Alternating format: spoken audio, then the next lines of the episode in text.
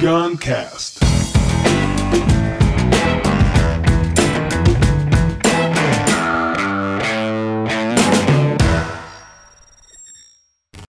Vida Autônoma com Cássio Reis.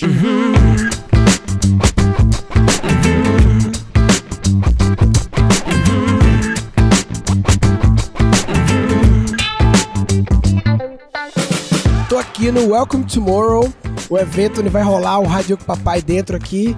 Cruzei com o Cássio Reis, ator, apresentador, bonitão, das tapioca. E a gente tava aqui trocando sobre. Eu perguntei, velho, tu já trabalhasse em alguma empresa na tua vida? Ele falou, não. Aí eu falei, pô, vamos falar sobre isso, porque eu também nunca trabalhei.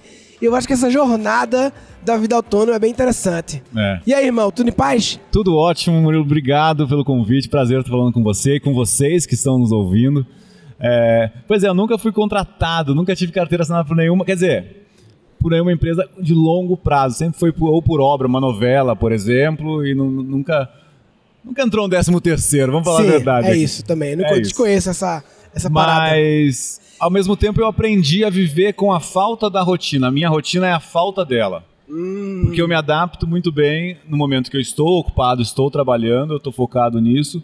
E eu tenho meu tempo de descanso também, porque no- no- no- com o que eu trabalho demanda muita coisa, desde a pré-produção de um trabalho até a execução dele.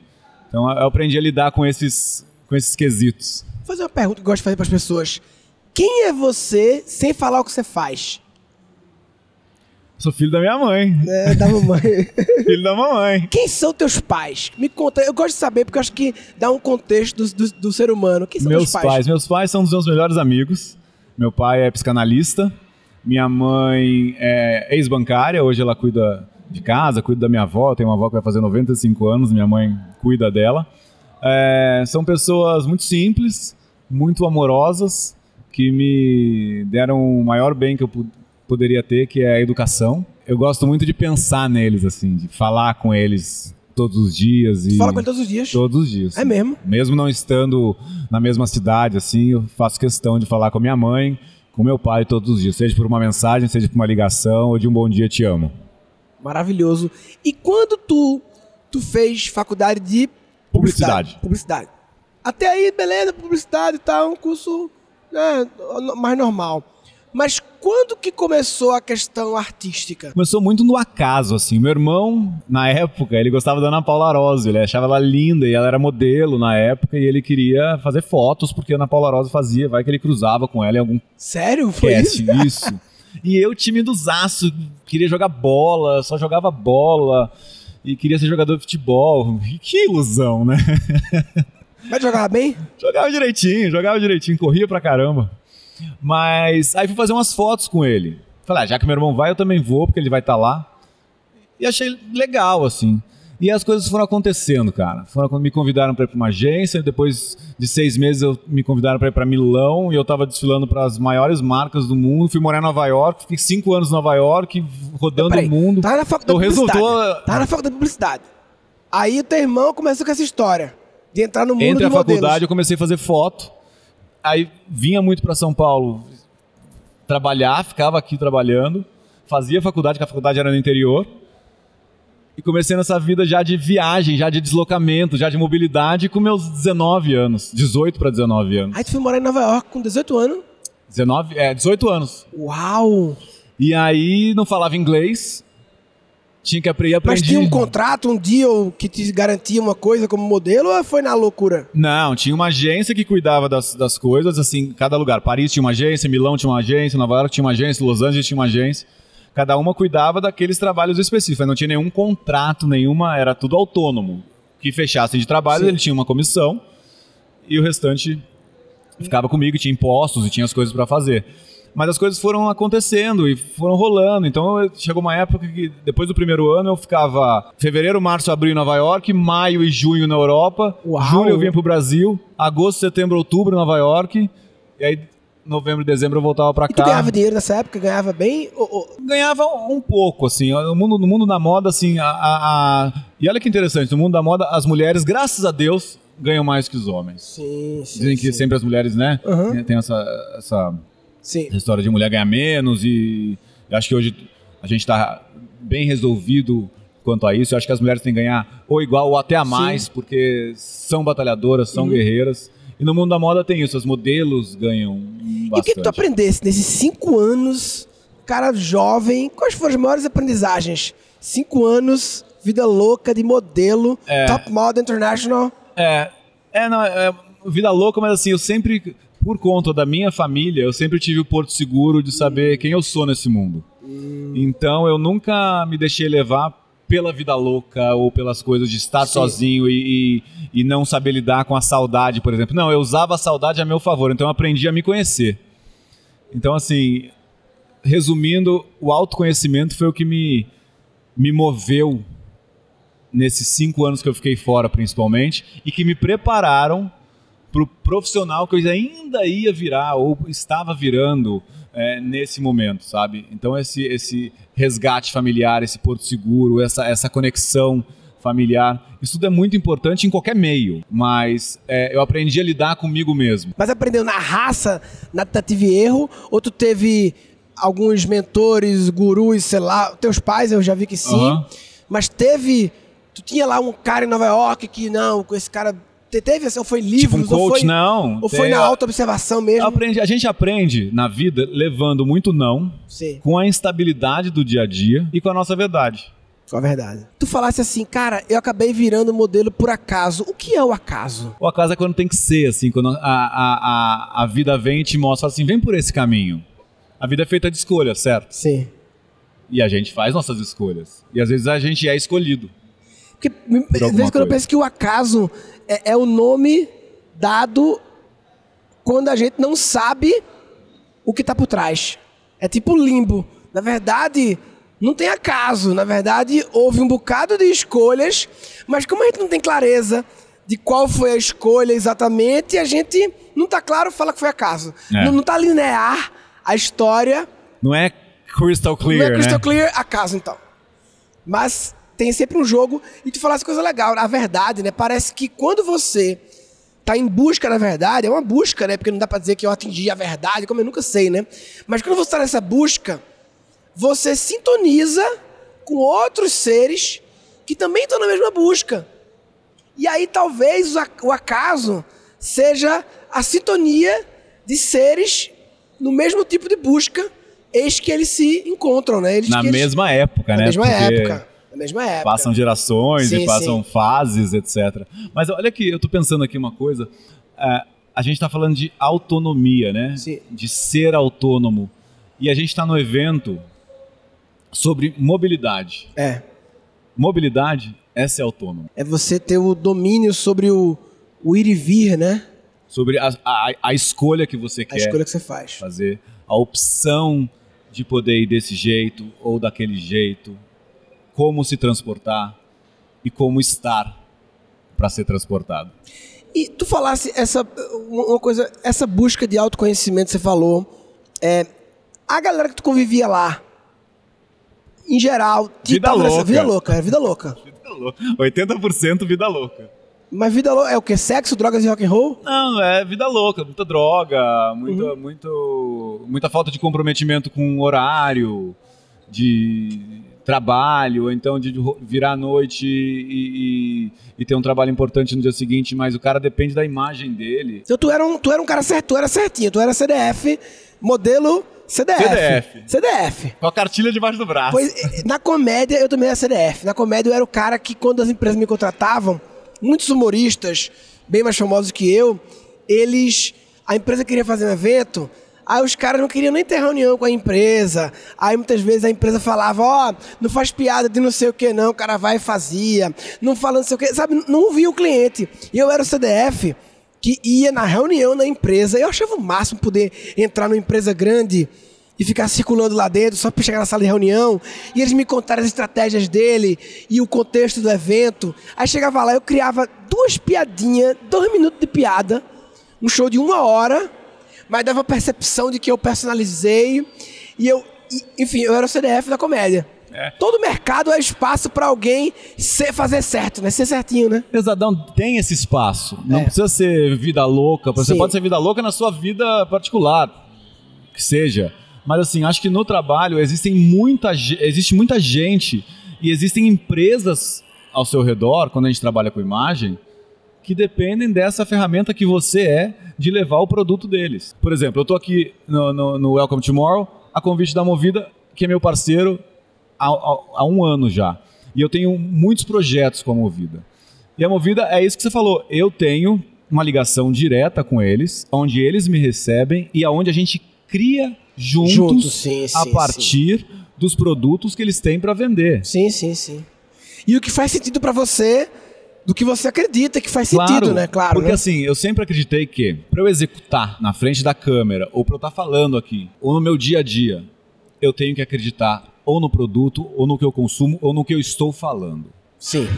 Porque senão, senão não tem porquê ah, eu estar ali. A, a não verdade, ela é transmitida através de de energia, de sensações, de sensações é. alguma coisa. A não verdade. É. Tem uma frase que eu gosto muito, que até no nosso stand aqui, a gente tá vendendo umas caixinhas com a frase que é If you always tell the truth, you don't have to remember anything. É isso. Porque quando, você, não... você mente é uma enrolação, aí, aí, aí você não sabe o que você é. Entendeu? Dá muito trabalho. Viver a verdade é uma questão prática, é mais fácil, entendeu? Exato. A princípio é mais difícil se você vive num ambiente de mentira, de medo. Aí você, como verdadeiro, vai, vai, vai ter. Mas quando você começa a encontrar pessoas que estão também nessa busca, fica tudo mais fácil, né? Olha essa sensação que eu vou te descrever. Quando você pisa com o pé na areia, a areia não é plana. Você pisa olhando para frente, mas você tem total noção de aonde você quer chegar, de aonde você tá pisando. É consciência. É você estar tá inteiro com você mesmo. Inteiro. É você saber que você tá pisando firme, mas você tá apreciando aquele horizonte. Você sabe onde você quer chegar. Sentiu? Porra! A imagem foi, foi bem, bem descrita.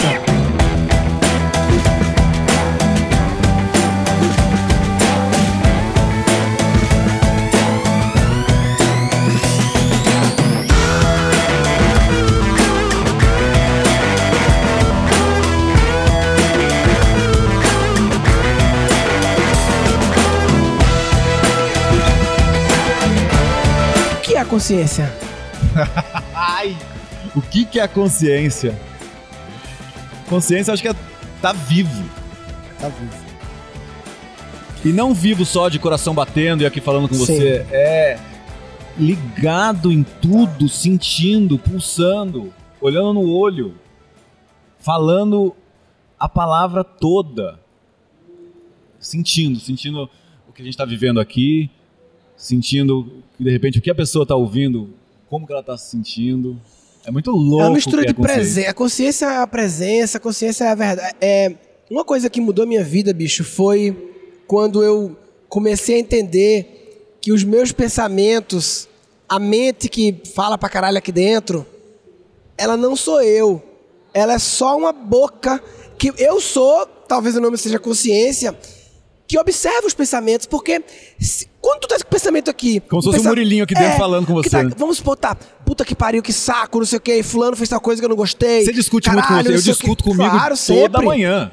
E acho que a qualidade dessas discussões, a qualidade literária dos diálogos que você é a principal mesmo, variável da vida. Total. Porque se tu tá estretando contigo mesmo, irmão, fudeu. Porque isso, é, essa, essa discussão diária que você tem, esse, esse brainstorm, literalmente, Sim, que então, você tem com você é. mesmo, talvez seja um filtro para você começar o seu dia. Tipo assim, não, já, eu já discuti, já sei o que eu quero, o que eu não quero Sim. dessa situação, bora pra cá. Porque na, na, no real, quando você vai expor ou, ou, se expressar com alguém, nunca vai ser a mesma coisa da discussão que você teve com Sim. você mesmo. E, e como a gente, muitas vezes é, nessas discussões com a gente mesmo, a gente é não amoroso com a gente mesmo, né? Aí como é, é que vai não, ser com o outro, é um né? filtro que não tem filtro, né? É, a gente muitas vezes tá é, duro, porra, Murilo, caralho, viu? Tu também é foda, não sei o quê. E que talvez se outra pessoa tivesse cometido o erro que você cometeu, você estaria acolhendo melhor. Mas com você, você tá, com porra, um pouco caralho. mais de compaixão é, pelo com outro, um pouco né? mais de compaixão. É a falta de autocompaixão, né? Autogentileza, né? Imagina se a gente tratasse a gente mesmo como a gente trata nosso filho. Quando o filho tá, tá com sofrimento, a gente acolhe ou a gente, porra, né? Vai sofrer mesmo! Vai sofrer mesmo. Aí com a gente, não. Sobre filho, tem um filho com quantos anos? 11 anos, vai fazer 12 agora. E ele mora dividido com a mãe dele. É, como- mas é uma agenda muito bem feita, assim, bem dividido e passado pra ele. É como se fosse uma- um roteiro de novela semanal, porque como eu não tenho muita rotina e ela também não tem muita rotina, a gente adapta a agenda dele. O que fica uma falta de rotina pra ele também, mas ele já tá acostumado desde os dois anos dessa forma e é tranquilo quanto a isso. Então a gente a gente aprende a se readaptar à nossa realidade. Por exemplo, eu tenho a minha vida com ele e quando eu não estou com ele, eu estou em casa, eu estou descansando, então eu consigo ver meus amigos ou então ir no cinema com a minha mulher. Não que você tenha duas vidas, mas você aprende a, a, a- viver com e a não estar com. O que tu aprendesse com teu filho? Acho que foi as grandes aprendizagens. Ah, com filho a gente para de olhar pra gente, né? A gente discute com a gente de manhã, mas o próximo pensamento é como é que ele tá. Se ele tá indo pra escola, se ele estudou pra prova, se tá tudo bem, se chegou na escola. Agora mesmo, tocou meu telefone já tocou o alerta que ele saiu da escola. Daqui a pouco ele tá em casa. Então, assim, a, a gente é a gente não estar nem, nem todo momento fisicamente junto, mas saber exatamente os passos dele. P- Pelo que tu falasse, tu tivesse uma grande sorte ou graça, né? De ter pais que, pelo que você falou, são abertos, né? Porque 18, 19 anos, quer ir pra Nova York, ser modelo, você tá louco? Você vai se prostituir lá, você vai ficar Nossa, drogado, você vai ficar. louco. Essa pauta nunca existiu. Tamanha a confiança na, na educação deles, pra mim, e tamanha na minha autoconfiança para que eles sentissem isso. E, e um- uma pessoa hoje que tem essa idade aí, 20 e poucos anos e tal, e que tá querendo ter uma carreira artística, que conselho tu daria? O que, que tu faria? Porque o mundo mudou, né? Oh, Desse tempinho pra cá, né? eu falaria uma, uma coisinha que assim eu tenho repetido, já falei pro meu filho, já falei para amigos íntimos. Você quer ser famoso ou você quer ter sucesso? Hum, hum. Pausa dramática. Pausa dramática.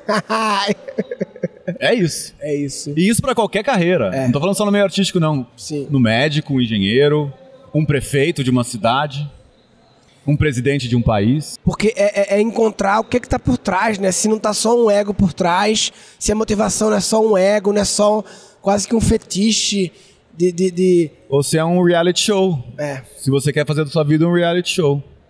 é, é sempre entender o que tá. Sempre que alguém vai me apresentar algum negócio, tem muita gente me apresentando hoje em dia, não, eu tô com uma startup, com não sei o quê, e eu tô me abrindo a, a investir, a entrar em alguns negócios assim. E a pergunta que eu mais gosto de fazer é: por que tá inventando isso, papai? Por que tá inventando fazer isso? Eu quero entender o que que tá por trás. Porque muitas vezes o cara quer empreender porque tinha um chefe filho da puta. E ele tá traumatizado, tem um chefe filho da puta. E essa, motiva essa, essa motivação não é forte o suficiente. Porque tem um bocado de chefe não filho da puta por aí. Talvez o que você precisa ser um chefe amor. Total, E- o contrário, empreender é. não é o que você quer. Você só, só não quer. Aí você tá movido pelo que não quer, não pelo que quer. Tá fugindo do chefe filho da puta. Ou porque você quer ter flexibilidade de horário, quer empreender. Também não é suficiente. Tem empregos aí com flexibilidade de horário. É possível ter alguns empregos. Eu sempre quero saber o que tá por trás. Ou é ego. Não, que eu quero ter minha própria empresa.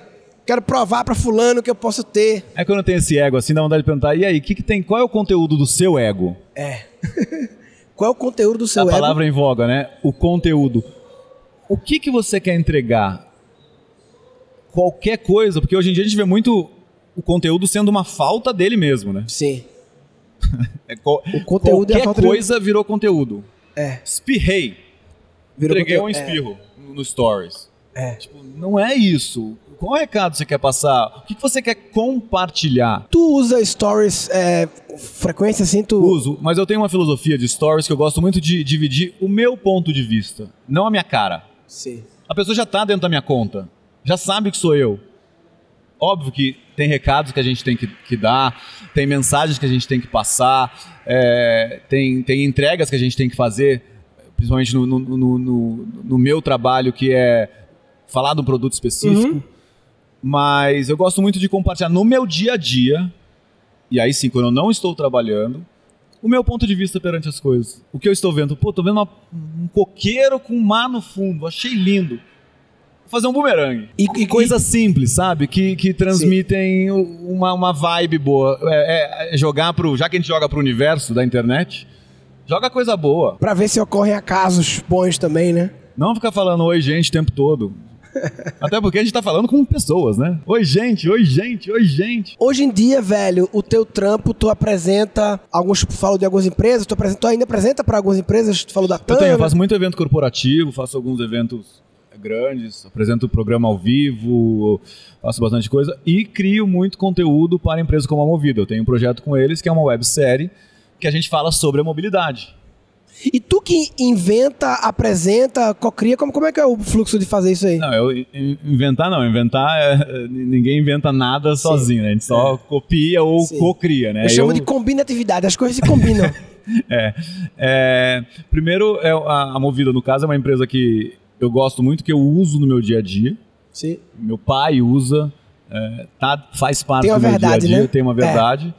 E que eu gosto da filosofia da empresa. Então, falar sobre isso é muito prazeroso para mim. Eu falo no meu dia a dia. Eu gosto de vender a verdade. Senão não sustenta, velho. É, é- é impressionante, não sustenta. Como eu já vi, uma hora arrebenta. Você estava falando, a gente falou agora há pouco de CCDF, né? Não é questão só de CCDF, é questão de usar a verdade o tempo Sim. todo. Porque quando você usa a verdade, a, a verdade, ela, ela- às vezes não- o resultado dela não é só no dia seguinte, ela é a longo prazo. Total.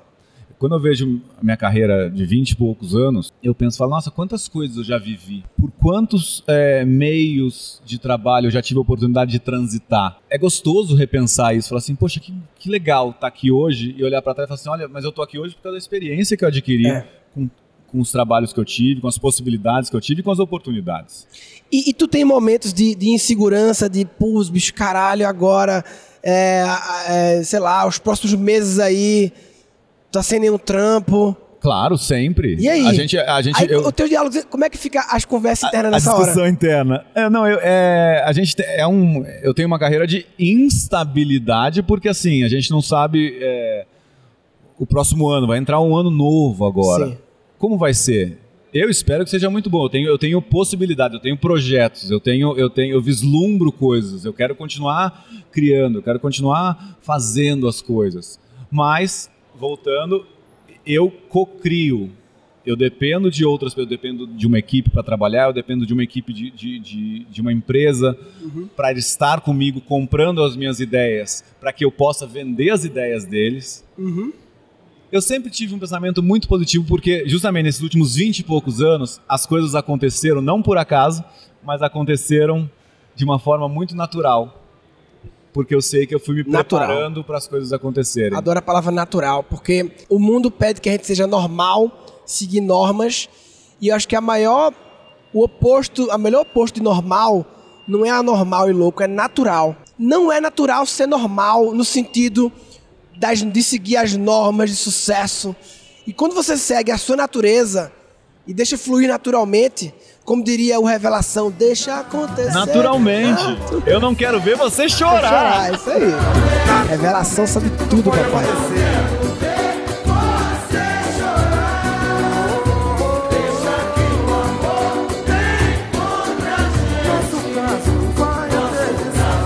Eu acho que é, é- é igual o pato normal. Se é pra ser, vai ser normal. Se a criança tá ali encaixadinha, vai ser normal. Se não for, é porque alguma coisa tem. Que tinha que trocar pra parto natural. Porque exatamente. parto normal, o cesárea era pra chamar de normal, porque segue normas. Exato. O outro é Concordo. natural, o outro Vocês médicos aí que estão nos ouvindo, vamos lá, vamos mudar essa, essa, essa é uma regra. questão semântica, né? Papai, e, e teu filho? Como é que tu acha que vai ser? Ele tem 12, né? 11. Vai fazer 12, é. Tu tem quantos anos? Eu tenho 42. 42. Teu filho com 42. Daqui a 30 anos. 2050. Ele vai estar com 42. É. E aí? 2050, que mundo vai ser esse? Teu filho com a tua idade. O mundo que vai ser, eu não faço ideia. O que eu faço ideia é do legado que eu quero deixar, do exemplo que eu quero deixar, da, da, da consciência que eu quero que ele tenha perante as coisas. É, por exemplo, desde que ele era bebezinho, quando ele aprendeu, a- a- quando ele estava alfabetizando, eu ensinei as quatro palavrinhas mágicas. Por favor, com licença, obrigado e desculpe. Isso é, é o mínimo. para começar a conversar Sim. com qualquer pessoa. E eu só espero que ele seja um cara legal, natural, com amor ao próximo, com compaixão pela pessoa, pelas pessoas e por ele mesmo. Por ele mesmo. É isso aí. Maravilha. Cássio Reis. Irmão, obrigado pela conversa é isso, aí. Obrigado, irmão. Foi demais. Muito bom. Trocar ideias. Muito bom. Muito bom trocar ideias sobre ideias, né? Sobre ideias. Galera, é, esse foi o Cássio Reis e uma coisa que eu acho que ficou muito forte dessa conversa toda pra mim foi a questão da verdade. Acho que foi a palavra mais repetida por nós, a busca Verdade. da verdade, porque dentro da verdade tá a naturalidade, tá a sua natureza, tá a essência, e aí você vai se conectar com outras pessoas que estão nessa busca também. Então, se você não está vivendo sua verdade, você está de brincadeira na tomateira. Tá de brincadeira na tomateira. Neste episódio foram capturados cinco insights. Aprende- a gente aprende na vida levando muito não, Sim, com a instabilidade do dia a dia e com a nossa verdade. com a verdade. If you always tell the truth, you don't have to remember anything. É você estar inteiro com você mesmo. Inteiro. É você saber que você tá pisando firme, mas você tá apreciando aquele horizonte, porque você sabe onde você quer chegar. Você quer ser famoso ou você quer ter sucesso? é isso. E isso pra qualquer carreira. É. Não tô falando só no meio artístico, não. Sim. No médico, um engenheiro, um prefeito de uma cidade, um presidente de um país. Porque é, é- é encontrar o que que tá por trás, né? Se não tá só um ego por trás, se a motivação não é só um ego, não é só quase que um fetiche de... de, de- Ou se é um reality show. é. Se você quer fazer da sua vida um reality show.